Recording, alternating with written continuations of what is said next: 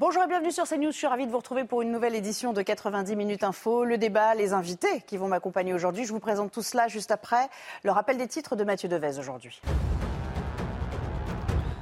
Dans l'affaire Pierre Palmade, un homme se présentant comme un de ses passagers a reconnu avoir menti. L'homme de 47 ans a appelé les gendarmes cette nuit pour dire qu'il était un des passagers de la voiture de Pierre Palmade lors de son grave accident de la route vendredi dernier. Sa garde à vue dans cette affaire a été levée. Les médecins libéraux sont en grève et dans la rue. Ils réclament de meilleurs tarifs et souhaitent bloquer une réforme qui facilite l'accès à d'autres soignants. À Paris, quelques milliers de, praticiens se sont rassemblés en début d'après-midi près du ministère de la Santé. Enfin, Nikki Haley sera candidate à la présidentielle américaine de 2024.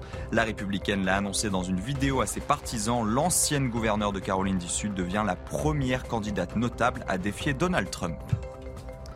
Merci beaucoup Mathieu et euh, à tout à l'heure. Et dans cette édition, nous parlerons du tumulte provoqué par LFI à l'Assemblée qui énerve jusque dans les rangs de la NUPS. Cette semaine encore, des invectives ont fusé.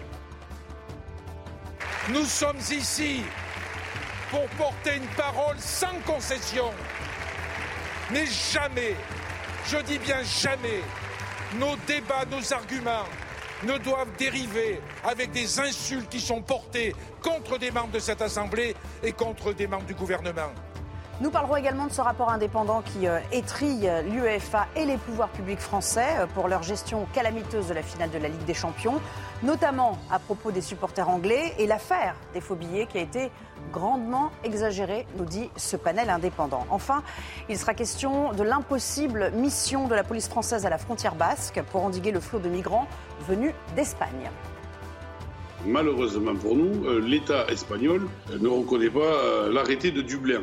Ce qui veut dire que quand le migrant est reconduit à la frontière espagnole, l'espagnol, enfin l'État espagnol, ne, ne le récupère pas et donc, par, voie de fait, le migrant revient en France. Et pour m'accompagner cet après-midi, j'accueille Ludovine de la Rochère. Bonjour, merci euh, d'être là. À vos côtés, Jean Messia, qu'on ne présente plus, ainsi d'ailleurs que Philippe Doucet. Merci euh, à vous tous de nous avoir euh, rejoints. Merci également à Florian Tardif qui va nous accompagner pour décrypter ce qui se passe dans l'hémicycle, parce qu'on l'a bien compris, les choses ont commencé tambour battant hier, ça ne saurait déroger à la règle aujourd'hui.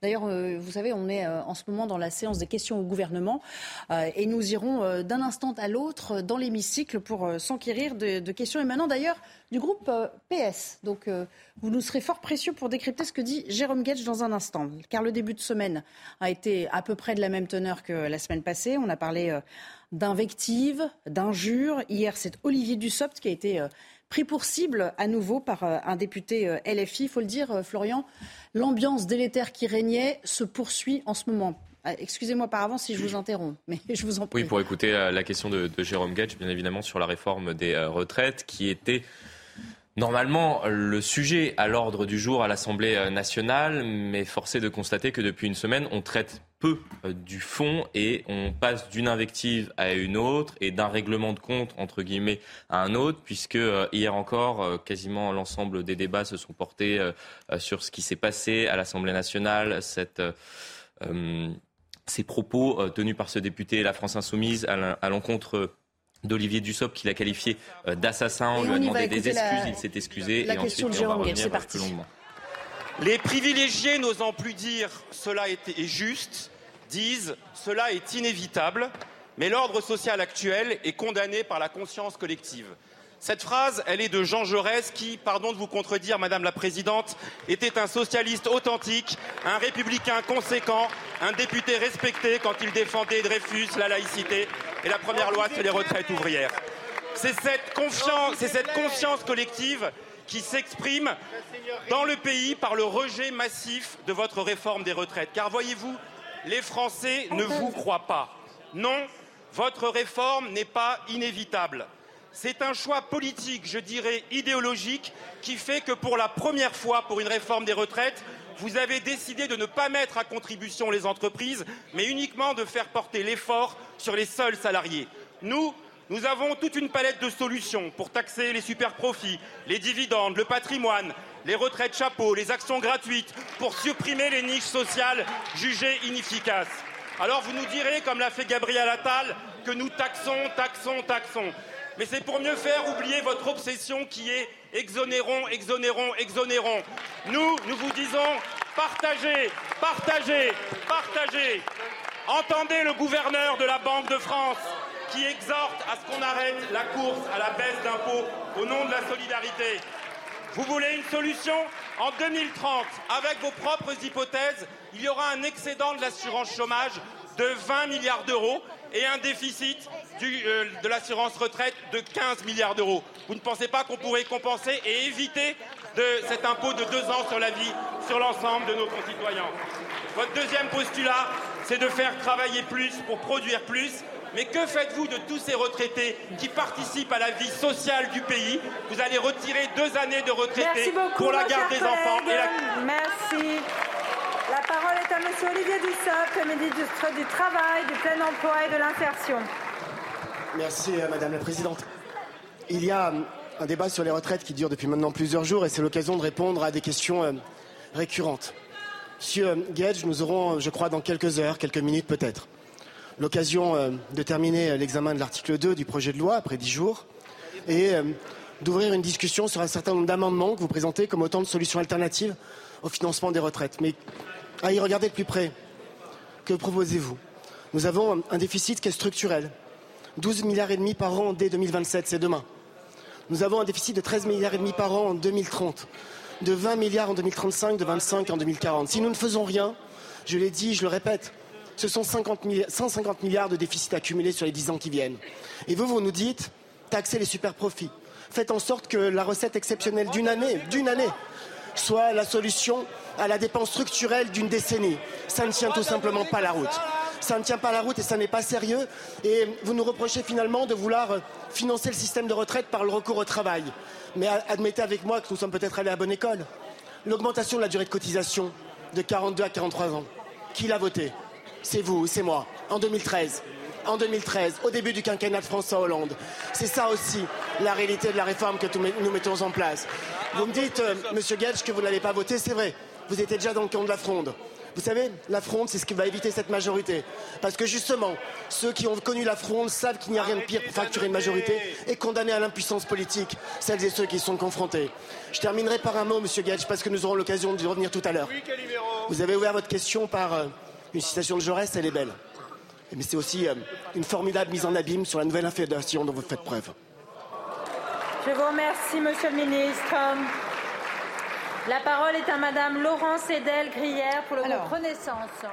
Philippe euh, Doucet, est-ce qu'il y avait effectivement de l'argent à trouver ailleurs, comme euh, le demande euh, Jérôme Gage à l'instant? Bah, il y a un débat qui est clair, c'est que sur ce financement, historiquement, les retraites, c'est financé à la fois par les salariés et par les entreprises. Et là, manifestement, mais depuis 2017, Emmanuel Macron a fait un choix euh, en supprimant euh, beaucoup, euh, y compris encore récemment, la taxe, ce qu'on appelle la CVAE, l'ancienne taxe professionnelle, qui servait notamment pour, les collectivités locales. Donc il y a un choix qui est fait. On peut reconnaître au moins cette cohérence-là Emmanuel Macron. On a supprimé la flat tax, on a supprimé euh, l'ISF, euh, on a supprimé euh, la CVAE, et donc on se dit finalement c'est l'ensemble des salariés qui portent ça sur, enfin les salariés et les indépendants, enfin tous ceux qui, tous ceux qui travaillent. Et de l'autre côté, tout le monde voit bien que, bah, pour les actionnaires et un certain nombre d'entreprises, ça va plutôt plutôt bien, et que finalement, effectivement, depuis 2017, on a beaucoup beaucoup exonéré. Voilà, donc ce débat-là, au-delà de l'Assemblée, qui est une chose, le pays le ressent quand même, puisqu'il voit bien que les inégalités dans ce pays qui avaient mmh. beaucoup diminué pendant des années ont recommencé à s'agrandir entre ceux qui vont bien et ceux qui vont moins bien.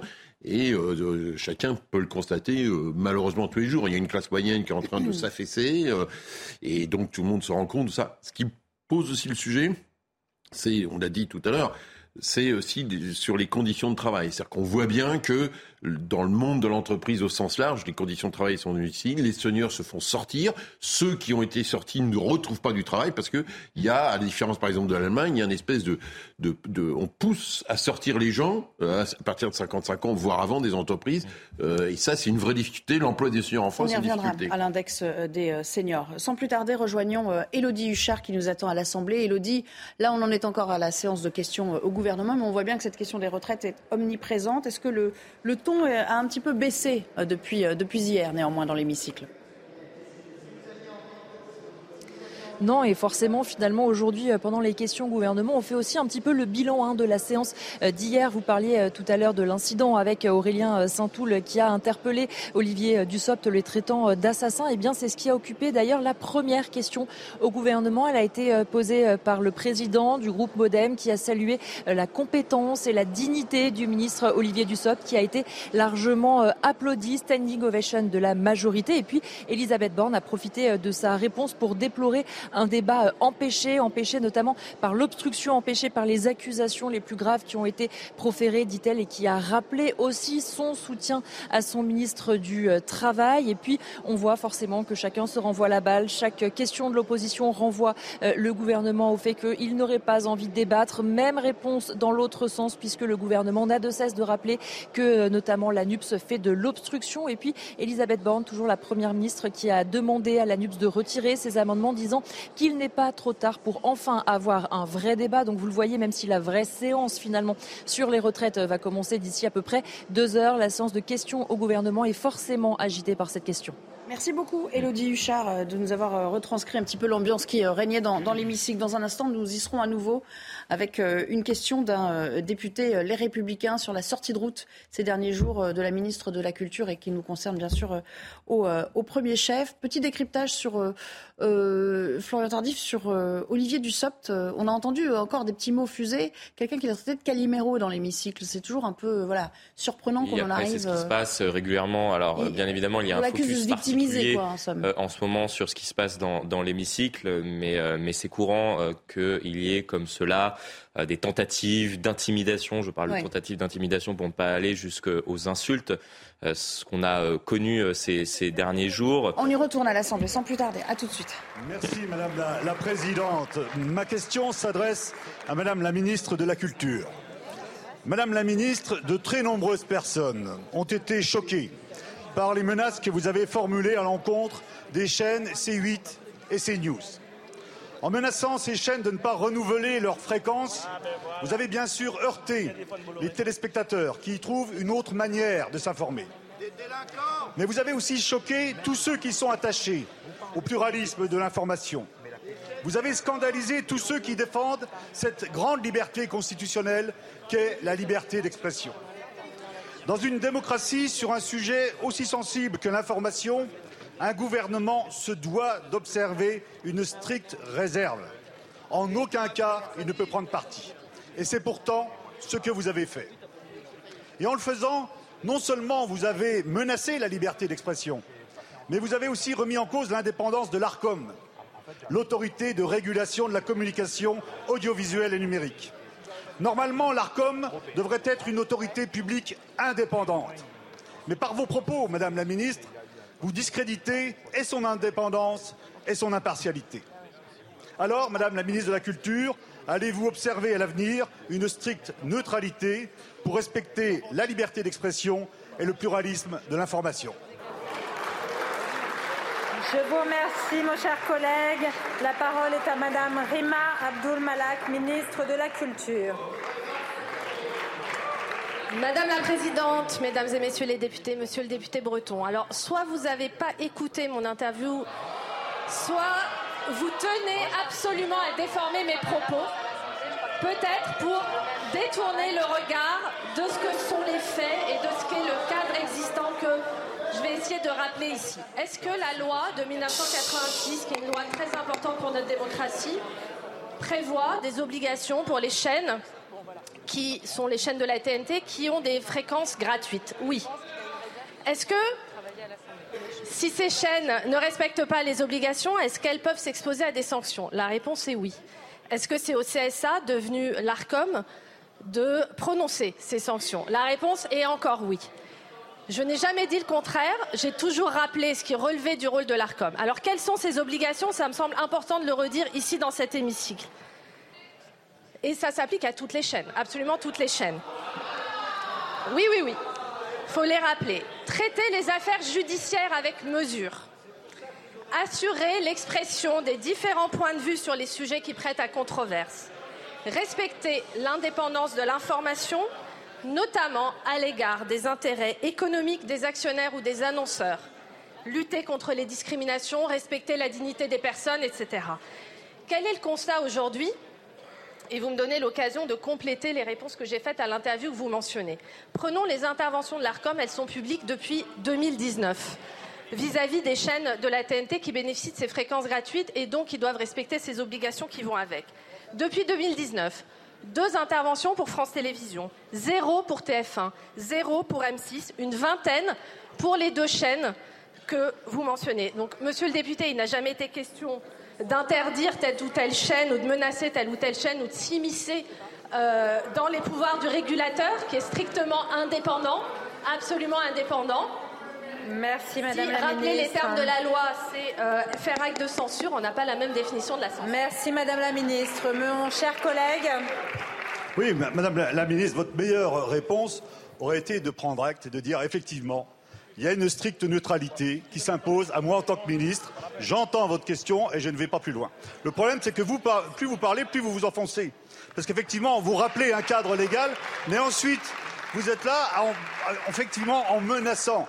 Et je crois qu'il faut faire attention, parce que si effectivement il y a des chaînes de télévision qui ne correspondent pas à la pensée unique, à la bienséance, etc., que, que vous voulez imposer, eh bien il y a une réaction. On sait que les libertés sont mises en danger dans notre pays. Ça a été la liberté de manifestation, la liberté de culte, la liberté de communication. Faisons attention.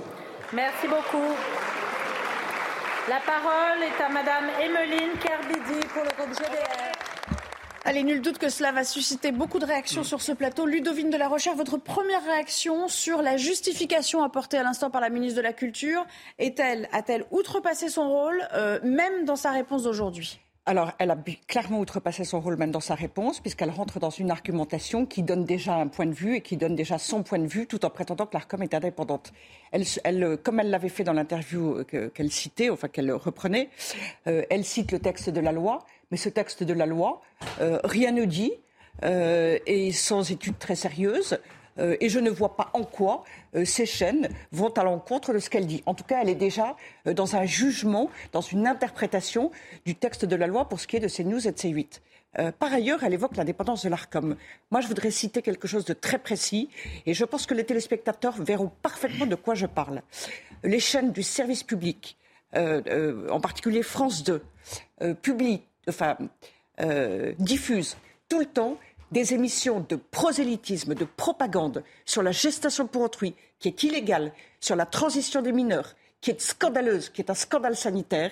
Nous avons saisi l'ARCOM qui nous a répondu Ah, mais la loi a été rappelée. Oui, il y a eu une minute pour dire que c'est interdit et il y a euh, une heure et demie à deux heures d'émission dans les maternelles, je peux vous en citer plein, où il y a de la propagande sans aucune contradiction. Et là, l'ARCOM ne trouve rien à redire. Donc, moi, l'indépendance de l'ARCOM, la non-idéologie de l'ARCOM, pardon, mais je n'y crois pas. Et quant au service public radio, il est partisan tout le monde le sait, mais il n'y a pas de publicité. Alors du coup, il a beaucoup d'auditeurs. C'est vrai, mais c'est parce qu'il n'a pas de publicité. Ça n'est pas parce qu'il n'est pas euh, non partisan. Il est Jean Messia, cette instance euh, statutelle fait-elle des mentions à géométrie variable, comme le souligne euh, à l'instant Ludovine de la Rochère?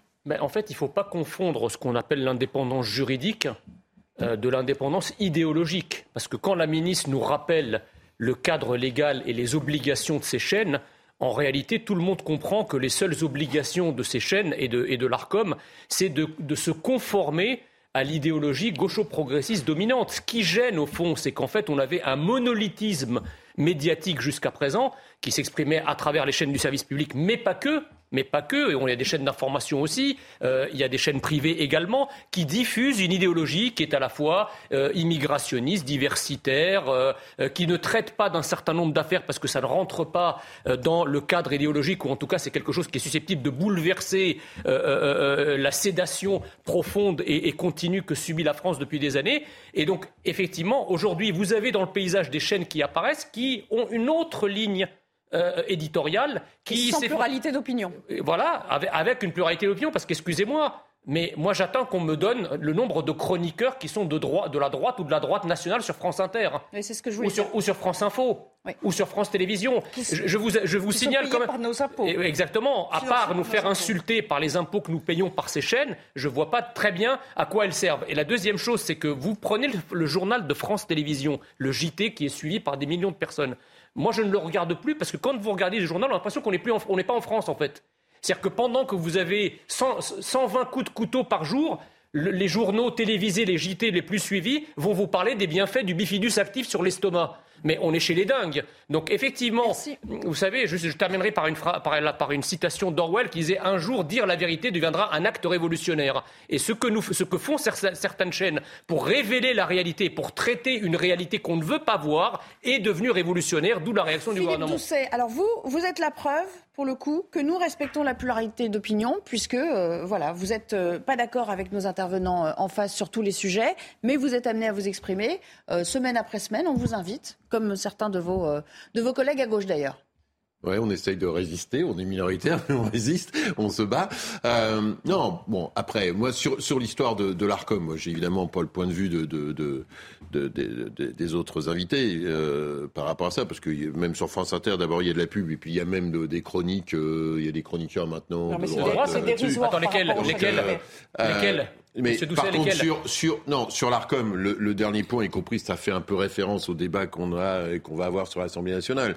C'est que euh, quand Cyril Hanouna et ces huit sont condamnés pour euh, les insultes à un député, c'est aussi la manière dont ils traitaient la représentation nationale. Donc je pense que là-dedans, chacun doit être, on peut être en désaccord, ça fait partie de, D'accord. Est-ce qu'une ministre devrait parler comme ça? Une ministre devrait Oui, mais moi je pense qu'il y a de l'idéologie partout. Donc moi que la ministre soit en désaccord avec ah bah, euh, M. Bolloré et ses chaînes, enfin j'ai mais dans son rôle. pas l'autonomie et la solution indépendante de l'ARCOM. Non mais l'ARCOM, la com respecte des règles juridiques. Donc le débat sur les règles juridiques, droit s'interprète. Le droit s'interprète. Non mais le droit s'interprète. Donc vous n'êtes pas en d'accord avec la logique du droit. C'est comme quand Éric Zemmour est condamné sur l'histoire de ah racisme, on peut avoir le débat par rapport à ça. Voilà, mais moi, honnêtement, qu'il y ait un débat politique sur l'orientation des chaînes d'information, moi, ça me, ça me choque pas et ça me paraît d'ailleurs plutôt sain. La logique. C'est pas comme ça que le débat s'engage, en fait. Le débat euh, s'engage pas en jetant l'opprobre sur des chaînes et en, pointant du doigt. on est dans un débat démocratique, quoi. Ça me dérange pas que le statut des chaînes d'information qui est incroyable. Euh, de la part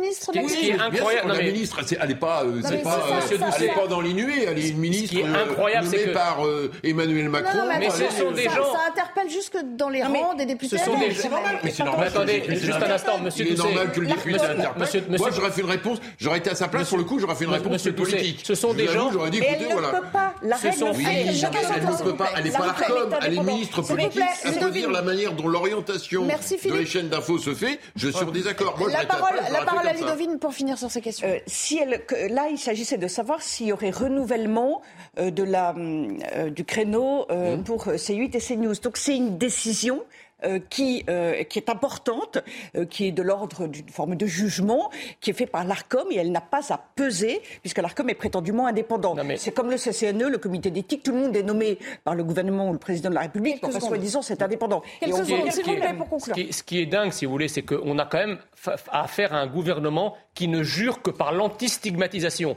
On ne peut pas stigmatiser les terroristes, on ne peut pas stigmatiser l'insécurité, on ne peut pas stigmatiser. Mais par contre, là, c'est. On a le droit de stigmatiser Mais par contre, voilà. Mais par contre, euh, mais par contre, quand, il s'agit, quand il s'agit d'éléments, quand, il s'agit d'éléments qui, qui vont à l'encontre de leur idéologie, là, c'est open bar pour la stigmatisation. C'est C8, c'est News, on les nomme et tout ça, euh, ça, ça, choque personne. C'est normal, c'est un débat démocratique, ça me paraît Merci beaucoup d'avoir réagi à cette question. On va marquer une petite pause et puis on reviendra à la fois pour la chronique écho d'Éric de Ridmaten, bien sûr qu'on n'oublie pas, même si on l'a un petit peu décalé.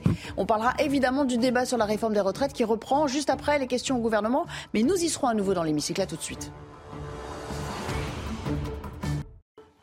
Nous serons de retour pour la deuxième partie du débat, juste après le JT de Mickaël Dorian. Bonjour Mickaël.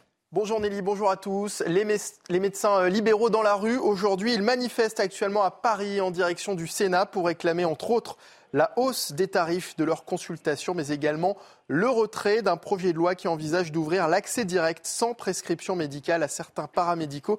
Écoutez ces manifestants interrogés au micro de CNews. Les honoraires ont été bloqués depuis 5 ans. Et euh, aujourd'hui, euh, on nous propose une revalorisation sous condition. Donc ça, ce n'est pas entendable. Nous sommes déjà une profession qui est fatiguée, qui est épuisée, qui est surmenée. Là, on est vraiment euh, limite par rapport à tout ce qu'on a à dépenser. Et les dépenses augmentent, mais les, les rentrées d'argent n'augmentent pas. Cette loi, cette loi qui est une loi de déstructuration globale, d'accord, elle n'a pas été négociée. Et elle a été pensée plutôt par des administratifs. Dans ce sens, on va mettre en place une médecine à deux vitesses. D'autres restes humains, dont une tête, ont été retrouvés au but de Chaumont. Hier, une partie du corps d'une femme avait été découverte dans un sac par des agents d'entretien.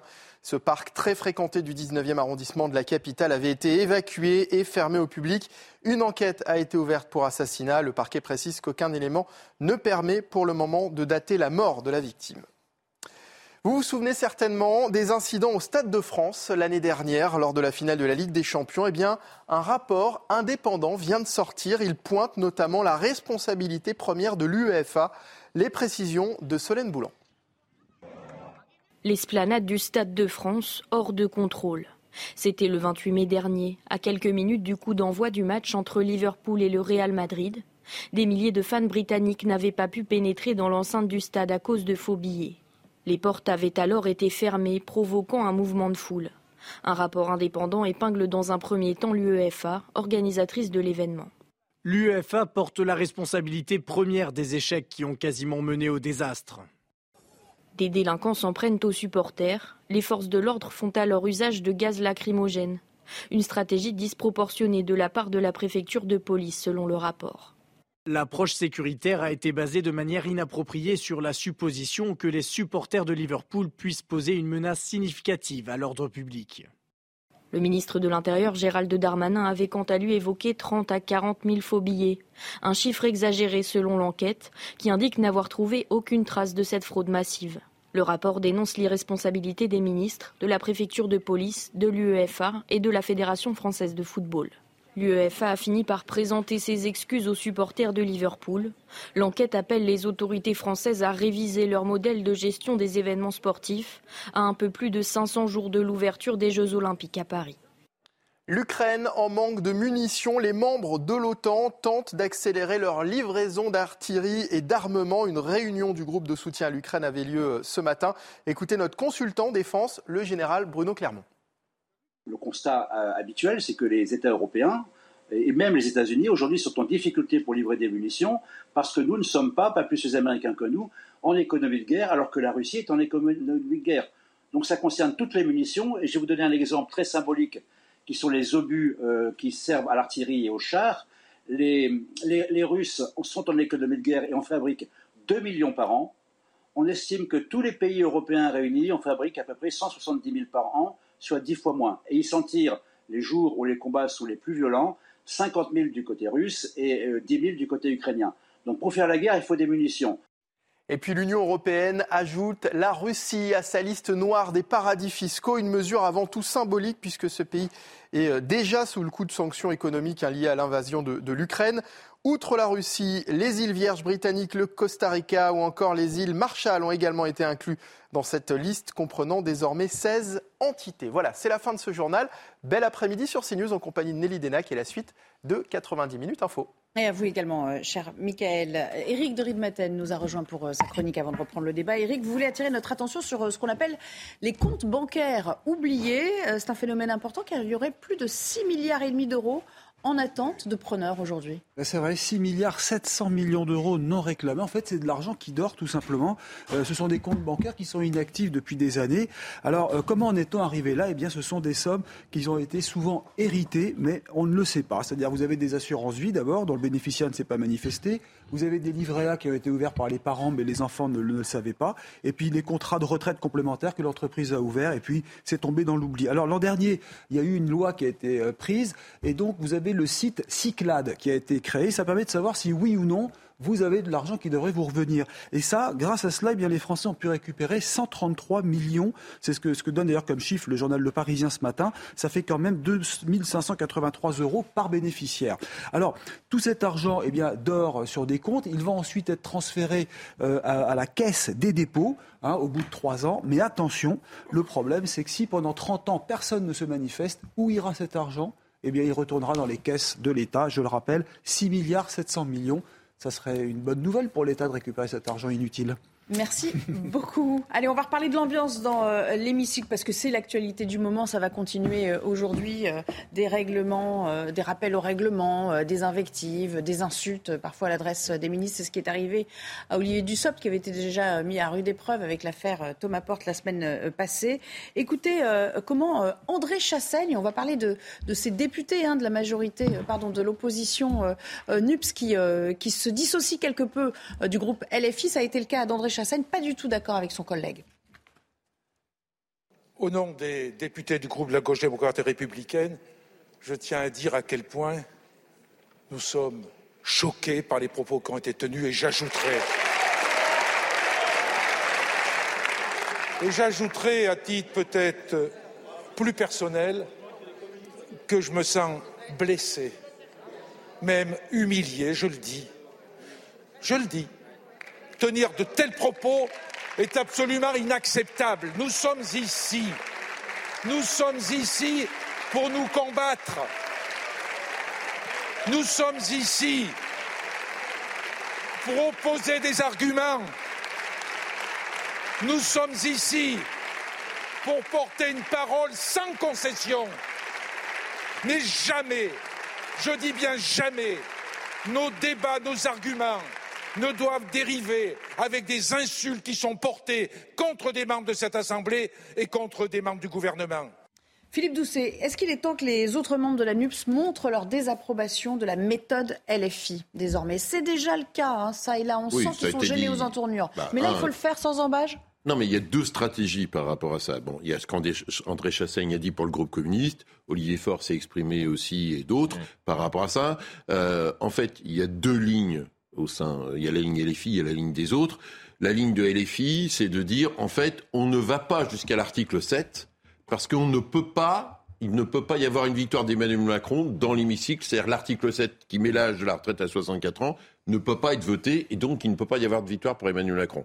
Et donc, euh, Jean-Luc Mélenchon a théorisé ça en disant la stratégie, la conflictualisation maximum sert à la fois à éduquer politiquement le peuple et à montrer la conflictualité peuple-élite. Donc ça, c'est théorisé, d'accord? Ça, c'est théorisé. Et puis, de l'autre côté, ce que nous, nous disons, qui est euh, de dire, par rapport à ça, il faut aller à, l'article 7, et il faut que finalement les députés de chez Emmanuel Macron, bah, on puisse les compter, voilà, euh, qui a voté, qu'on voit ce que font les républicains par rapport à ça. Donc ça, c'est une chose. Un peu en Là, vous parlez du fond, moi je vous parle de la forme et, sur, du sur, la forme. Non, mais sur la forme, évidemment, on partage ce que André Chassaigne a dit. Je pense que d'ailleurs, le député filles a été obligé de rétro-pédaler en présentant ses excuses euh, politiques et personnelles à Olivier Dussopt par rapport à ça.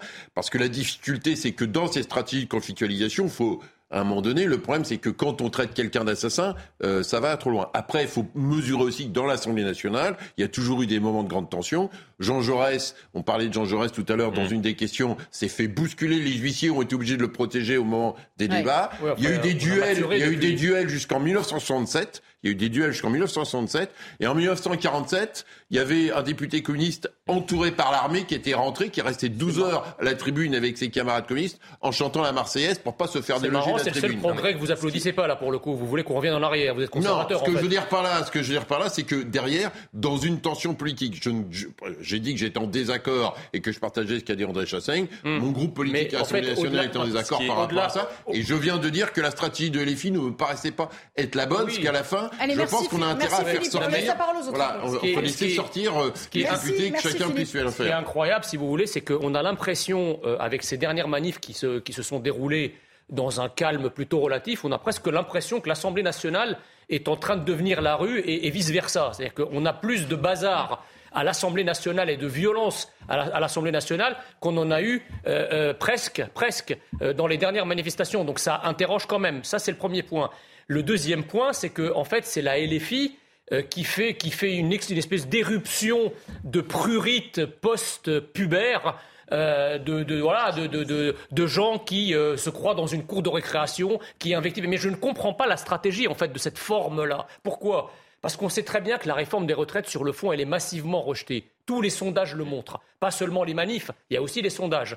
Elle est massivement rejetée par des grands groupes euh, euh, parlementaires au sein de l'Assemblée nationale. Donc l'intérêt qu'il y aurait, si on voulait être un peu intelligent, c'est d'aller au bout pour discuter des fonds et démontrer l'inanité, démontrer euh, l'escroquerie qu'est cette réforme des retraites pour les Français. Parce que ça, c'est la stratégie du faible qu'ils font, qu'ils ont en réalité. Ça consiste en fait à, couvrir le débat de fond d'un brouhaha, comme si la réforme euh, était bonne et qu'ils avaient peur qu'on discute du fond. Mais que diable, la réforme elle-même, c'est une arnaque. Donc pourquoi avoir peur de parler du fond Et pourquoi, si la réforme était bonne et qu'elle était acceptée par tous les Français, à la limite, on pourrait comprendre la stratégie de LFI qui ne, qui ne voudrait pas rentrer dans le fond pour pas perdre en popularité et en faire gagner au gouvernement. Mais là, c'est pas le cas.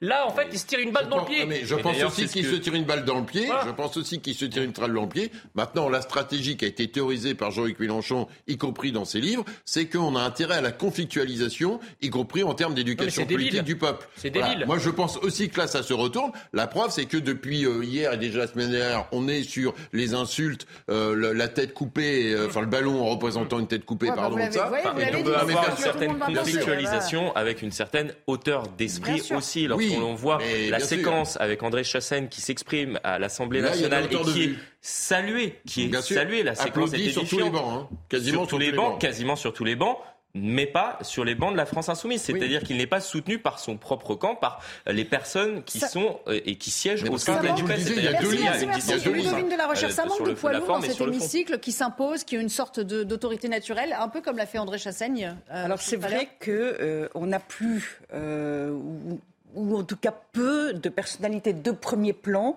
euh, charismatiques et qui euh, ont une autorité incontesté. Euh, ça, c'est très clair. Alors, je vais vous couper. Il y a une autre question qui nous intéresse et je vous promets de vous rendre la parole juste après. Une question du Rassemblement national. Je compte sur, sur vous. Pour ces réponses. Je crois que nous sommes tous, tous, attachés à avoir effectivement un mixte du relèvement euh, de l'âge légal de départ. Il y avait un droit de réponse. On ira euh, tout de suite après voir la question. Ce que je voulais souligner, c'est que d'emblée, en fait, LFI avait souligné qu'il voulait être dans une attitude bien différente de ce qu'on fait en principe et de la manière de travailler d'une manière habituelle au Parlement pour arriver à aboutir à des eh textes de loi qui soient le mieux possible. Donc, dès leur arrivée, ils ont choisi la stratégie, euh, comme le disait M. Darmanin, de bordélisation. Euh, ils ont parlé du chaos, etc. Comme vous dites, euh, M. Doucet s'est assumé. Et puis, ils ont carrément dit Allez, on y va cette fois-ci. Ils voulaient que ce soit une ZAD. Et c'est départ, on part à la question et on y revient. Merci, Madame la Présidente. Ma question s'adresse à Monsieur le ministre du Travail et du Plein Emploi. Monsieur le ministre, S'occuper d'un parent invalide ou d'un enfant handicapé à domicile a généralement des conséquences importantes sur la carrière. En 2021, un Français sur six s'occupait d'un proche malade, âgé ou handicapé. Or, du fait du vieillissement de la population, la nécessité des aidants va se faire de plus en plus criante. Depuis 2014, les proches aidants bénéficient d'un trimestre de majoration par période de 30 mois dans la limite de 8 trimestres. Votre élargissement de validation des trimestres à un plus grand nombre d'aidants est une bonne chose. Mais pourquoi limiter la, proratisation à quatre trimestres? Aujourd'hui, la solidarité nationale ne relaie pas encore suffisamment la solidarité familiale. Dans le contexte actuel de pénurie de professionnels, de nombreux proches deviennent aidants à défaut de meilleures solutions. Votre réforme ne parvient pas à prendre en compte la réalité de la situation des aidants ils sont exposés à la fois à une usure, à des carrières très hachées ou arrêtées précocement. C'est le cas de plusieurs parents dans la Drôme qui doivent aménager leur temps de travail pour s'occuper de leurs proches. Il est indispensable, Monsieur le Ministre, de reconnaître les efforts qu'ils fournissent et de réviser les critères d'attribution de l'assurance vieillesse aidant. Alors, qu'attendez-vous pour reconnaître l'investissement de tous ces aidants? Qu'attendez-vous pour porter la, majoration pardon, à un minimum de 16 trimestres? Je vous remercie. Je vous remercie. La parole est à Monsieur Olivier Dussopt, ministre du Travail, du Plein Emploi et de l'Insertion. Merci Madame la Présidente. Madame la députée Paulet, l'essentiel des réponses à votre question sont à l'article 12 du projet de loi. J'espère que nous aurons l'occasion euh, de l'examiner. Mais cet article 12 a plusieurs objectifs et je crois plusieurs mérites. D'abord, euh, pour mieux accompagner les aidants et faire en sorte que les périodes de vie consacrées justement à accompagner un proche malade, parfois handicapé, parfois malheureusement en fin de vie, soient des périodes qui soient mieux protégées. Nous allons ainsi euh, créer un dispositif spécifique qui va permettre de rassembler plusieurs dispositions un peu éparses qui aujourd'hui nuisent considérablement à la lisibilité de ce système. Nous allons aussi accorder des droits à davantage de situations d'aidants, notamment les parents d'enfants handicapés qui bénéficient du complément d'allocation d'éducation de l'enfant en, en situation de handicap. Ça n'était pas le cas jusqu'à présent. Nous allons aussi simplifier de nombreuses conditions administratives qui figent les situations et qui bloquent certains aidants. Nous créons en réalité une assurance vieillesse pour euh, les aidants sur le même modèle que l'assurance vieillesse pour les parents au foyer qui existe déjà. Ces trimestres vont pouvoir être validés. Ils vont pouvoir être intégrés dans la durée de cotisation requise pour avoir droit à une retraite sans décote. Ils vont pouvoir, pour une partie, vous l'avez dit, quatre. Peut-être que nous devons aller plus loin, mais nous commençons ainsi être euh, intégrés dans euh, les trimestres dont, on tient compte à la fois pour calculer l'éligibilité à d'éventuels dispositifs de départ anticipé au titre des carrières longues, comme euh, à des dispositifs d'éligibilité à, la retraite minimum à hauteur de 85% du SMIC dans le cadre d'une carrière complète pour reprendre les éléments de réponse que essayé d'apporter tout à l'heure. Notre objectif n'est pas anecdotique. Il est de faire en sorte qu'avec ce système d'assurance vieillesse pour les aidants, nous puissions accompagner 100 000 personnes par an. 100 000 personnes par an qui vont pouvoir euh, ainsi voir des trimestres validés et ainsi euh, voir leur engagement être non pas récompensé, parce qu'ils ne le font pas pour être récompensés, mais être reconnus et parfois être compensés pour l'impossibilité que ça leur donne de travailler, de cotiser et de se consacrer à la même vie professionnelle que tout un chacun. À l'article 12, il y aura très certainement des débats, des discussions, mais je crois qu'avec ce texte, nous avançons très largement dans la direction que vous appelez de vos voeux. Merci beaucoup, Monsieur le Ministre. La parole. Madame Paulet, vous non ah. Donc la parole est à Monsieur Yannick Horry pour le groupe Renaissance. Voilà, retour euh, en plateau. Ludovine de la Recherche, je vous ai pas euh, oublié euh, sur votre votre dégagement sur les poids lourds, les les autorités naturelles qui, et par ailleurs, qui faisaient un peu la police aussi dans l'hémicycle et qui n'existent plus trop aujourd'hui. Il y en a, c'est le cas d'aucun d'entre eux aujourd'hui. Alors il y a des députés qui sont très bosseurs, très sérieux, très remarquables, qu'on partage ou pas leurs opinions, ça c'est vrai. Mais c'est vrai qu'il n'y a pas de figure qui émerge véritablement, ou en tout cas suffisamment, euh, pour en imposer. Euh, peut-être est-ce dû à un. Euh, niveau intellectuel, c'est un peu vachard, mais un niveau culturel qui a beaucoup évolué au fil du temps. La culture, elle donne une capacité assez forte de parler, d'être entendu, d'être un tribun. Euh, et euh, c'est peut-être une partie de l'explication. Et puis il y a peut-être aussi euh, un problème en termes d'idées de, de fondements, de piliers dans, ce qu'on défend et dans la vision qu'on peut avoir. par ailleurs, je disais aussi que LFI assume une volonté d'ambiance zadiste, mais c'est aussi leur pensée révolutionnaire. Il faut quand même rappeler qu'ils sont pour l'essentiel très clairement woke et que le wokisme considère que notre société est par essence et, de manière systémique injuste et oppressante pour, pour euh, beaucoup de minorités, je mets des guillemets à minorités, et donc ils estiment qu'il faut déconstruire, il faut casser, euh, voire détruire. Et donc en fait c'est absolument logique cette attitude de, de LFI qui finalement est à leur détriment et à l'avantage du gouvernement, mais elle a une logique idéologique. Et écoutez ce que dit Alexis Corbière, député LFI lui-même, qui euh, pour le coup est quand même un poids lourd de cette formation politique. Hein. il est, ça fait longtemps qu'il qu'il est là. Écoutez ce qu'il dit à propos de la Troisième République. Au fond, on n'a rien inventé, voire même on s'en tire plutôt bien par rapport à ce qui se pratiquait avant.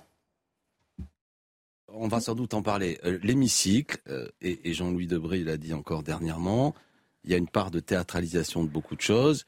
C'est-à-dire qu'il y a aussi une passion. Il y a, il y a 500 On est loin de Jaurès et de Clémenceau et d'un débat euh, eh ben il, y a, quelques eh ben, Figurez-vous ah que non. Alors, Même combat, Monsieur Saint-Toul, Monsieur Clémenceau et Jaurès, j'ai du mal à voir. Ben, alors précisément, on peut s'arrêter deux secondes ah là-dessus. bah, avec plaisir. Euh, relisez, c'est sur le site de Libération, ce que nous dit le président Jean-Louis Debré. Et relisez euh, notamment tous les débats de la Troisième République. Je veux dire une chose, c'était pire. Savez-vous que Jean Jaurès, que vous évoquez, s'est fait casser la figure en descendant de la tribune par des députés de mmh. droite mmh. Savez-vous qu'il y avait une cellule de dégrisement Parce que les députés, c'était surtout des hommes, buvaient et alcoolisés, allaient dans l'hémicycle et s'invectivaient et se déclaraient des duels à l'épée qui étaient réglés plus loin. En vérité, en vérité, aujourd'hui, les débats sont plus sereins. Ah bah dis donc, euh, nous voilà, nous voilà rassurés. Il a raison, d'abord parce que Alexis Corbière, par ailleurs, est historien de formation, et c'est tout à fait vrai, je l'évoquais, il faut rappeler que les duels ont été euh, interdit à l'Assemblée nationale uniquement en 1967, donc il n'y a pas non plus euh, mille ans hein, par rapport à ça, et qu'effectivement c'était très conflictualisé, et que par ailleurs, il a raison de le rappeler, pendant très longtemps l'hémicycle a été quasi essentiellement masculin. Vous regardez les photos par exemple de l'hémicycle euh, sous le Front populaire, ou ça, vous avez que des hommes, on fumait dans l'hémicycle, Vous imaginez Il La fumée, il y avait la question de l'alcool qu'Alexis Corbière On est dans l'anachronisme. On est dans quelque chose. Pardon, mais on est dans l'anachronisme. L'époque n'est plus du tout la même. Oui, Et ce qu'elle a n'est plus du tout la même. on a connu autre chose entre temps, c'est ça, en fait. Euh, Il, est- toujours délicieux de voir des progressistes chevronnés regretter un passé révolu. Non, on ne regrette rien le du tout, c'est silence. juste une Est-ce que vous explication. pouvez me On ne rappeler regrette silence pas, euh, monsieur On vous Messia. voit venir On ne regrette pas par rapport à ça, parce que je pense que là où Alexis Corbière a tort, c'est qu'aujourd'hui, eh bien, on vit avec les chaînes d'information, on vit avec les réseaux sociaux, et donc il faut, euh, du coup, adapter sa pratique politique à ces nouveaux médias qui mieux. changent la donne. C'est mieux. Allez, on va euh, prendre. euh, Merci de, mo- votre compliment, monsieur On Messia. va prendre Je des prends cette nouvelles juste de, mesure. de l'enquête sur ce terrible accident en Seine-et-Marne euh, dans lequel était impliqué Pierre Palmade. Euh, bonjour Jeanne Cancard, vous êtes euh, devant euh, l'hôpital où, il est, euh, où il est soigné. Il est sorti du silence. Nelly, via la voix de sa sœur Hélène Palmade, un proche de l'humoriste pour la première fois s'est exprimé cet après-midi. Pierre demande pardon aux victimes, a-t-elle déclaré. Hélène Palmade qui a pu voir son frère ici à l'hôpital au Kremlin-Bicêtre, le comédien dont aujourd'hui l'état de santé n'est plus jugé préoccupant et qui a quitté cet après-midi le service de réanimation. Selon sa sœur, Pierre Palmade se réveille peu à peu et réalise l'horreur de ce qu'il s'est passé, de ce qu'il a causé, même si d'après nos informations, le comédien dit ne pas se souvenir du moment de l'accident. Il est catastrophé, il a honte. L'idée d'avoir détruit la vie de cette famille le dévaste, assure-t-elle. Hélène Palmade qui ajoute aussi que son frère assumera, je cite, toutes les conséquences de ses actes avec la conscience terrible qu'il ne pourra jamais réparer ce qu'il a fait. Merci beaucoup. Euh, J'ai une petite réaction rapide sur cette euh, terrible, terrible affaire. Euh, on rappelle qu'il y a trois personnes qui sont toujours euh, dans un état grave, euh, trois personnes de, la même famille. Jean, Jean Messia, un mot peut-être. Bah, écoutez, euh, Pierre Palmade est un criminel. Qu'est-ce que vous voulez que je vous dise? Je ne comprends pas, si vous voulez, euh, cet engouement presque misérabiliste autour, de, autour de ce personnage qui savait très bien ce qu'il faisait. On sait très bien que quand on prend le volant sous l'empire de stupéfiants ou de l'alcool, ben, on représente un danger pour les autres. Je ne comprends pas qu'on ne, parle ou, à peine des victimes dont un enfant, dont une famille, dont un bébé qui est mort. Enfin, qui en parle de, ce- de, de, de, de, de- de ces gens-là, de ces Si, si, victimes-là on en parle. On en parle, mais On pas, en parle, on a mais nos pas équipes comme, qui mais sont pas allées comme à Pierre Palmade. En tout cas, ce que je souhaite, ce que j'espère, c'est que les jurés seront condamnés euh, ce personnage avec la plus grande fermeté. euh, parce qu'encore une fois, il sait ce qu'il fait. Il, ce n'est pas une victime comme on cherche à le victimiser par ailleurs. De toute façon, il sera, il sera entendu. hein, Il Oui, non, finira mais par moi, être ce que je trouvais intéressant dans ça, c'est que, un, à une époque, ça démarrait sur ça, sur la victimisation de la vedette, et je pense que c'est la réaction des citoyennes et citoyens Ça partout. ça n'a pas duré longtemps, Oui, parce que derrière, les gens se disent, effectivement, euh, voilà, les gens n'acceptent plus ça, Exactement. n'acceptent plus des accidents de la route où on dit, c'est- moi j'étais tout le week-end, des proches m'ont dit, mais comment ça peut être un homicide involontaire, alors que la personne, quand on prend de la cocaïne, ça, enfin, Bah, on sait sûr. ce qu'on fait, quoi, on vous l'a pas injecté de force, vous l'avez pris, donc euh, c'est comme, voilà, comme on- quand quelqu'un est bourré et qui prend sa voiture, il, bah, il, il est, qu'il dangereux fait. et ce n'est plus accepté par rapport à ça. Ludovine. Effectivement, que les anonymes ne soient plus pris en compte, effectivement, on a quand même un bébé décédé et trois personnes toujours dans le coma, si je bien suivi. En tout cas, dans Enfin, un eux, ils sont, état voilà, ils sont toujours pas sortis d'affaires. Hein. Ludovine, vraiment un mot rapide avant Ouais, de J'allais dire, Christine. euh, Pierre Palmade a l'immense chance, lui, de pouvoir euh, parler avec sa sœur et la revoir à, la Oui. sortie de cet accident. Euh, là où la famille euh, victime, euh, ils ne peuvent plus se parler les uns aux autres et voir leurs proches, euh, puisqu'ils sont euh, encore aujourd'hui dans un état extrêmement grave. Euh, donc Pierre Palmade, en l'occurrence, n'est pas la victime, mais bien celui qui a, entre guillemets, de la chance dans cette affaire. On s'interrompt à nouveau. Merci beaucoup, Florian. Désolée, à chaque fois, j'ai eu l'impression de vous couper la parole, mais vous reviendrez euh, bien volontiers dans cette émission. Dans un instant, nous parlerons de l'enquête euh, indépendante qui avait été commandée par euh, l'UEFA et qui torpille à la fois l'UEFA elle-même, l'instance de foot, mais également les policiers, enfin le rôle de la police française le fameux soir de la finale de la Ligue des Champions. Vous le verrez, ça bat en brèche beaucoup Ouais. des euh, choses qu'on avait entendues, Et- y compris en commission sénatoriale de la part des ministres eux-mêmes. À tout à l'heure. Et des propos de Darmanin. Et les propos d'armes. Le macronisme. De retour avec vous pour la dernière partie de notre émission. On va retrouver euh, sans plus tarder euh, Mathieu Devez pour l'info.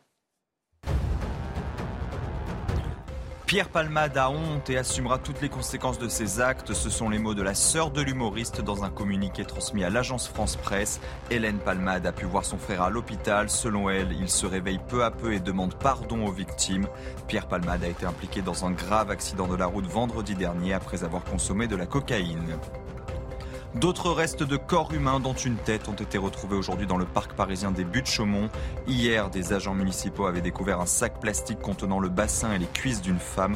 Une enquête a été ouverte pour assassinat et les investigations ont été confiées à la brigade criminelle. Enfin, le Parlement européen approuve la fin des moteurs thermiques en 2035. Le texte prévoit de réduire à zéro les émissions de dioxyde de carbone des voitures et camionnettes neuves. La nouvelle réglementation doit contribuer à atteindre les objectifs climatiques européens, en particulier la neutralité carbone à l'horizon 2050.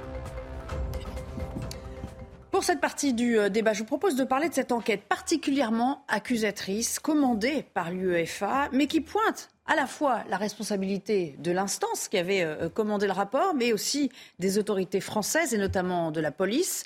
Après le fameux fiasco Liverpool-Real Madrid, c'était au Stade de France, souvenez-vous, le 28 mai dernier. Solène Boulan pour le rappel. L'esplanade du Stade de France hors de contrôle. C'était le 28 mai dernier, à quelques minutes du coup d'envoi du match entre Liverpool et le Real Madrid. Des milliers de fans britanniques n'avaient pas pu pénétrer dans l'enceinte du stade à cause de faux billets. Les portes avaient alors été fermées, provoquant un mouvement de foule. Un rapport indépendant épingle dans un premier temps l'UEFA, organisatrice de l'événement. L'UEFA porte la responsabilité première des échecs qui ont quasiment mené au désastre. Des délinquants s'en prennent aux supporters. Les forces de l'ordre font alors usage de gaz lacrymogène. Une stratégie disproportionnée de la part de la préfecture de police, selon le rapport. L'approche sécuritaire a été basée de manière inappropriée sur la supposition que les supporters de Liverpool puissent poser une menace significative à l'ordre public. Le ministre de l'Intérieur, Gérald Darmanin, avait quant à lui évoqué 30 à 40 000 faux billets, un chiffre exagéré selon l'enquête, qui indique n'avoir trouvé aucune trace de cette fraude massive.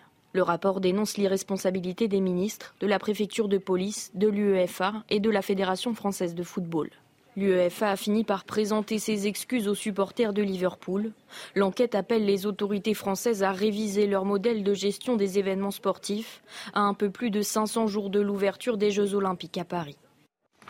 Jean Messia, c'est le retour des Anglais ou plutôt la réhabilitation des Anglais? Bah, Le retour des Anglais, des faux billets. Non, mais plus sérieusement, je ne comprends pas comment ce rapport ne parle pas euh, de ce mensonge d'État éhonté euh, qui a été maintenu euh, à bout de bras par tout un système pendant des journées entières. C'est-à-dire que quand euh, Darmanin, le soir même, nous explique qu'effectivement, tout ça, c'est la faute à des supporters anglais et tout ça, c'est la faute à des dizaines de milliers de faux billets qui auraient été vendus et qu'en réalité, on se rend compte que tout ça n'est que mensonge, déjà, c'est très grave. Dans d'autres pays, un ministre de l'Intérieur aurait démissionné ou aurait été démissionné suite à des mensonges pareils. Je pense notamment aux pays anglo-saxons qu'on prend souvent en référence.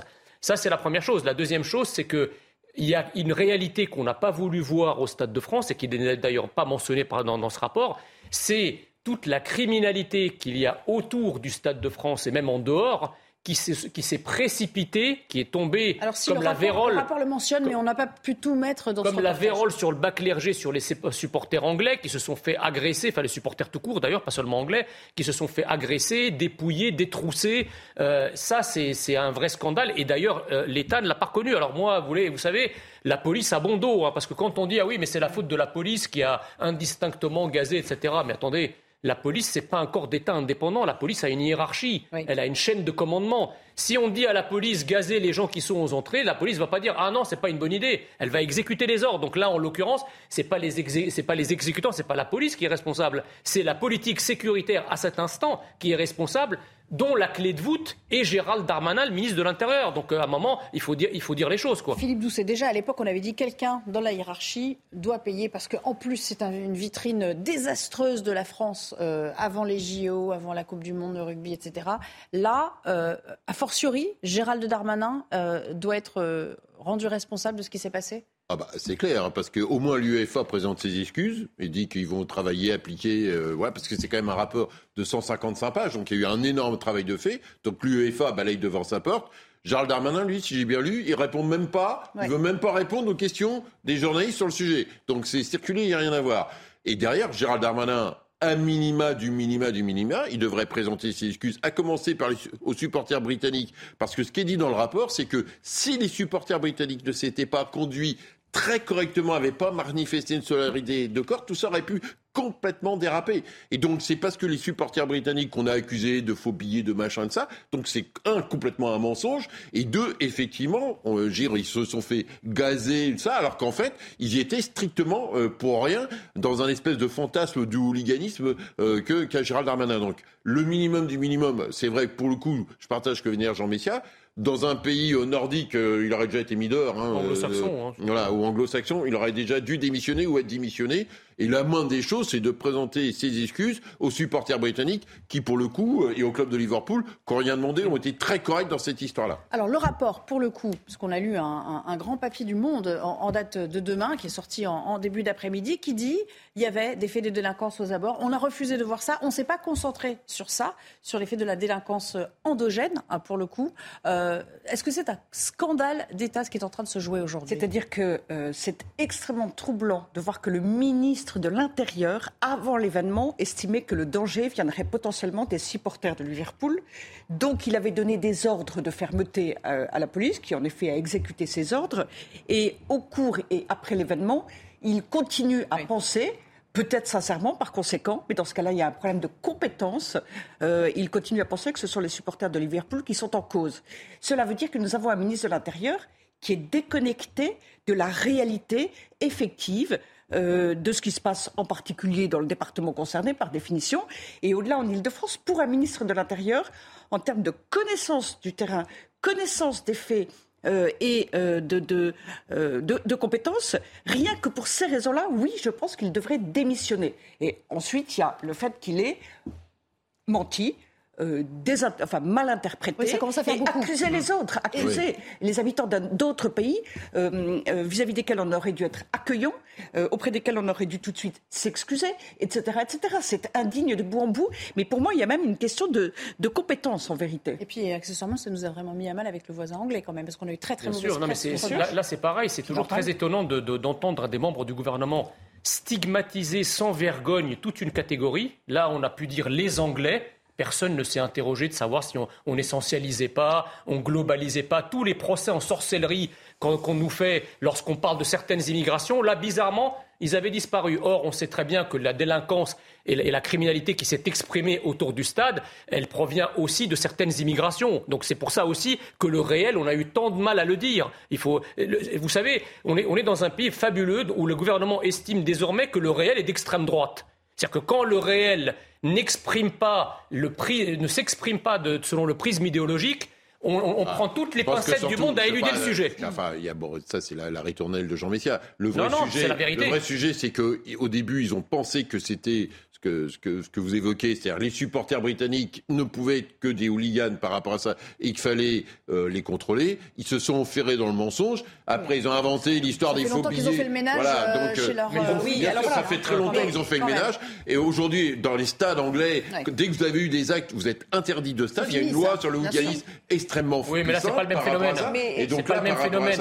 Et là, Gérald Darmanin s'est enferré dans un mensonge avec la montagne de phobie. On en est devenu non seulement ridicule, pourquoi et on a insulté les, euh, des citoyens d'un pays ami. Le seul qui a été écarté quand même à l'époque, c'était euh, le préfet l'Allemand. Il a quand même été poussé vers la sortie euh, sur ses Oui, enfin lui, il avait un dossier comme ça, parce qu'il n'y avait pas, qu'il avait pas de ça sur magasin. Il avait la séquence gilet jaune, on va dire. Il avait la séquence gilet jaune, et surtout la séquence manifestation. Il a payé pour Gérald Darmanin, et effectivement, le hooliganisme anglais, enfin, il y, a eu des, des drames, et donc il y a eu une très très forte maîtrise, contrôle, progrès bien réels qui ont été faits en la matière.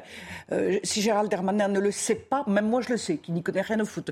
Donc si M. Darmanin ne le sait pas... soir sur le terrain avec le PSG. Euh, euh. Et euh, s'il n'a pas constaté par ailleurs qu'en Seine-Saint-Denis, comme malheureusement beaucoup de départements, il y a un problème majeur de délinquance et de jeunes de plus en plus jeunes, il n'a rien à faire comme ministre de l'Intérieur. Il faut impérativement qu'il change de, change de métier pour aller faire quelque chose qui corresponde ah davantage. Que vous le faire bah, Je le verrais bien être fleuriste, vous voyez, un truc joli où tout va bien, ah tout est joli, voilà, c'est très agréable. Mais là, il n'y a pas de violence. d'autres ambitions quand même pour la suite, non Oui, mais, mais, mais il n'est peut-être pas fait pour.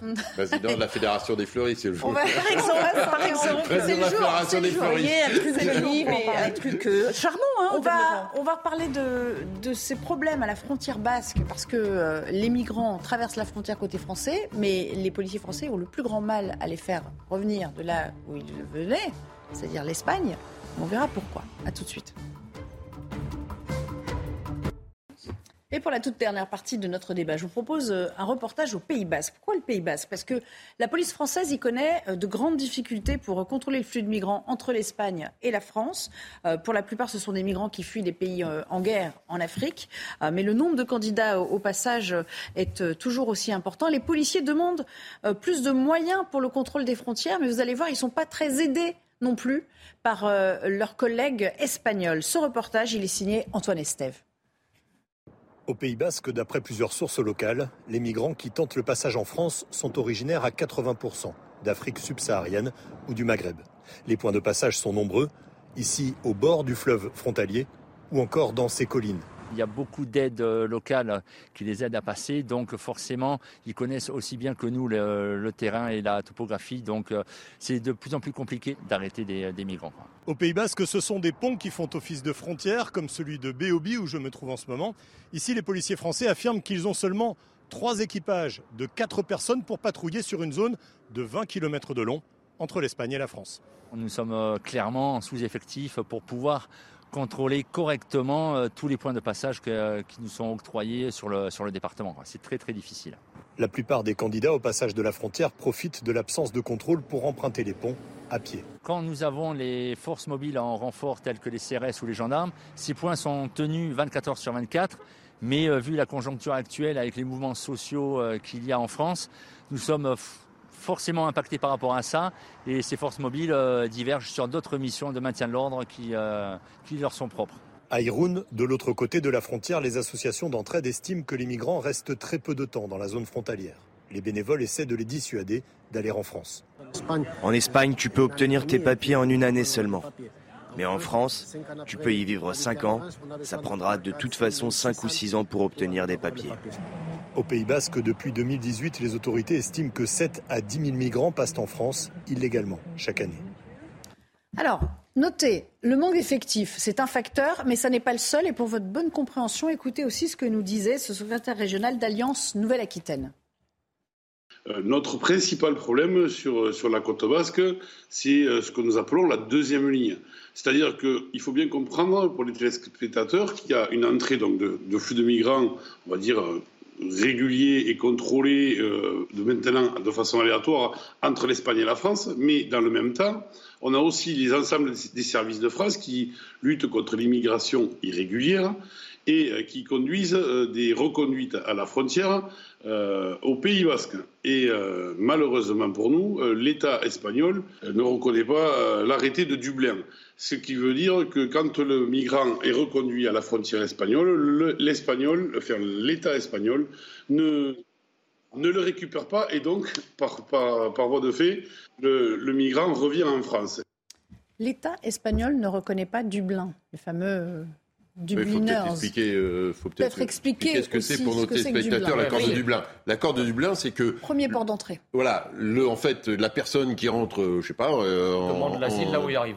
Pardon? Demande l'asile là où il arrive. Voilà, demande l'asile où il arrive. Donc normalement, on arrive en Espagne ou au Portugal, eh bien, on est, euh, selon l'accord de Dublin, traité euh, par euh, l'Espagne, par l'Italie, par la Grèce. Il se trouve que l'Espagne ne reconnaît pas ça, ce qui pose un problème. Là, ce que, ce que, ce que dit ces deux sujets, ce que dit ces sujets, un, bah, que ça serait bien quand même qu'on ait un État. Un État, c'est-à-dire qu'à un moment donné, une frontière avec euh, des hommes et des femmes qui contrôlent la frontière. Ça, c'est quand même une chose par rapport à ça, parce que ça, c'est le premier point. Et quand on a trois équipages il me semble quand même, la France est un des pays où il y a le plus de forces de police euh, en Europe. Et deuxième point? Voilà. Et le deuxième point, bah, c'est qu'à un moment donné, où en Europe, on a une politique d'immigration, de migratoire qui est contrôlée et on a quelque chose d'organisé, ou on n'a pas ça et on a une politique nationale de contrôle aux frontières. Mais là, le problème, c'est qu'on est assis entre deux chaises et généralement, c'est pas la position la plus Donc confortable. Donc la France pâtit de l'attitude espagnole. Il faudrait préciser que les accords de Berlin, euh, Dublin, de Dublin, pardon, euh, en complément, il y a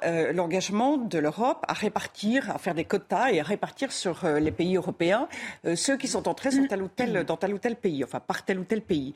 en l'occurrence, l'Espagne ne se sent pas tellement concernés puisqu'ils veulent venir très largement en France et pour un certain nombre en Angleterre. Et au début du reportage, il était dit, ils viennent souvent de pays en guerre. Enfin, ce sont des hommes euh, d'âge euh, d'âge euh, jeune et donc qui viennent en fait chercher du travail et chercher aussi tout le système allocatif français qui déverse très largement avec un laxisme incroyable et qui est connu dans ces pays. Nous sommes un aspirateur. donc non seulement nous, nous avons renoncé à nos frontières en vérité, en les confiant à l'Europe qui ne les tient pas et qui ne veut pas les tenir réellement. Il n'y a pas de, la part de Frontex de réelle volonté politique. Euh, et d'autre part, nous, d'une certaine manière, nous faisons tout pour les attirer. Alors, il faut accueillir, bien sûr, euh, les réfugiés politiques, mais on a élargi considérablement la notion de réfugiés politiques dans les faits. Et par ailleurs, là, on voit bien qu'en réalité, c'est économique. Enfin, c'est économique et allocatif. Euh, donc euh, là aussi, on est, pardon, mais à côté de la plaque. Jean Messia, quand même, quand même pardonnez-moi d'insister, mais l'attitude des Espagnols, est-ce que c'est scandaleux également? Parce que finalement, eux se débarrassent. Mm. bien sûr. Et les demandes bah. d'asile, elles s'opèrent sur notre sol ensuite. C'est ce qui. Alors, il y a effectivement un, petit point d'achoppement avec l'Espagne qui n'existe pas avec l'Italie, mais les deux situations sont à peu près comparables. C'est-à-dire que vous avez une masse de migrants clandestins euh, qui est euh, à la frontière, franco-italienne comme franco-espagnole. Et en fait, vous avez des gens qui tous les jours, tous les jours, essayent de passer la frontière. Quand ça marche pas, on revient le lendemain, etc. Donc il faut évidemment que la France rétablisse des frontières, ou en tout cas une zone frontalière, une zone tampon de quelques dizaines de kilomètres avec l'Espagne. Là, il est d'accord. Ben voilà, pour pouvoir se donner les moyens de lutter contre cela. Mais juste un instant, quand on dit effectivement les pays en guerre, combien de pays en guerre il y a en Afrique? Ça se compte sur les doigts d'une main, c'est sans commune mesure avec le flot de migrants euh, auquel l'Europe, de manière générale, et la France assistent. Ça, c'est la première chose. La deuxième chose, c'est que quand euh, naguère l'Europe était en guerre, c'était pas les hommes qui fuyaient en laissant les femmes et les enfants eh faire de la résistance. C'était même plutôt le contraire. On le voit d'ailleurs avec l'Ukraine aujourd'hui. Quand l'Ukraine est en guerre, ce n'est pas les hommes qui se carapatent en France en laissant les, femmes et les enfants tenir tête aux Russes. Si, si je ne m'abuse. Donc c'est bien des femmes et des enfants que nous recevons. Or, cette immigration-là qui provient du continent africain est quasi exclusivement masculine et sans, sans femmes, sans enfants et sans vieux, c'est masculine et jeune. Donc normalement, l'âge de faire la guerre. Donc si ces pays sont en guerre, ces, gens devraient être chez eux en train de faire la guerre, ce qui n'est pas le cas. Euh, quelques secondes chacun. Je voudrais souligner un point technique, c'est que par ailleurs, sur euh, les brigades de, douane mobiles, euh, pardon, je n'ai pas le terme technique exact, il y a aussi à voir sur la capacité en termes d'efficacité. Aujourd'hui, il n'y a plus de frontières physiques, et donc ils vont d'un endroit à un autre. Policiers volants, oui. policiers ou douaniers volants. il y a quand même peut-être une chose qui serait efficace et qui a toujours été fait dans tous les États du monde et pendant toute l'histoire, et c'est pas pour rien, c'est d'avoir des douaniers fixes avec des obstacles physiques, pas forcément des murs, mais des obstacles physiques. C'est le cas à Menton, non? Et en plus, et en plus, non, non, tout, tout, a été retiré. Il n'y a plus rien. Euh, la frontière franco-espagnole, euh, euh, on voit qu'il reste des portiques, mais c'est tout. Ils ont, je crois pas que ça été démonté.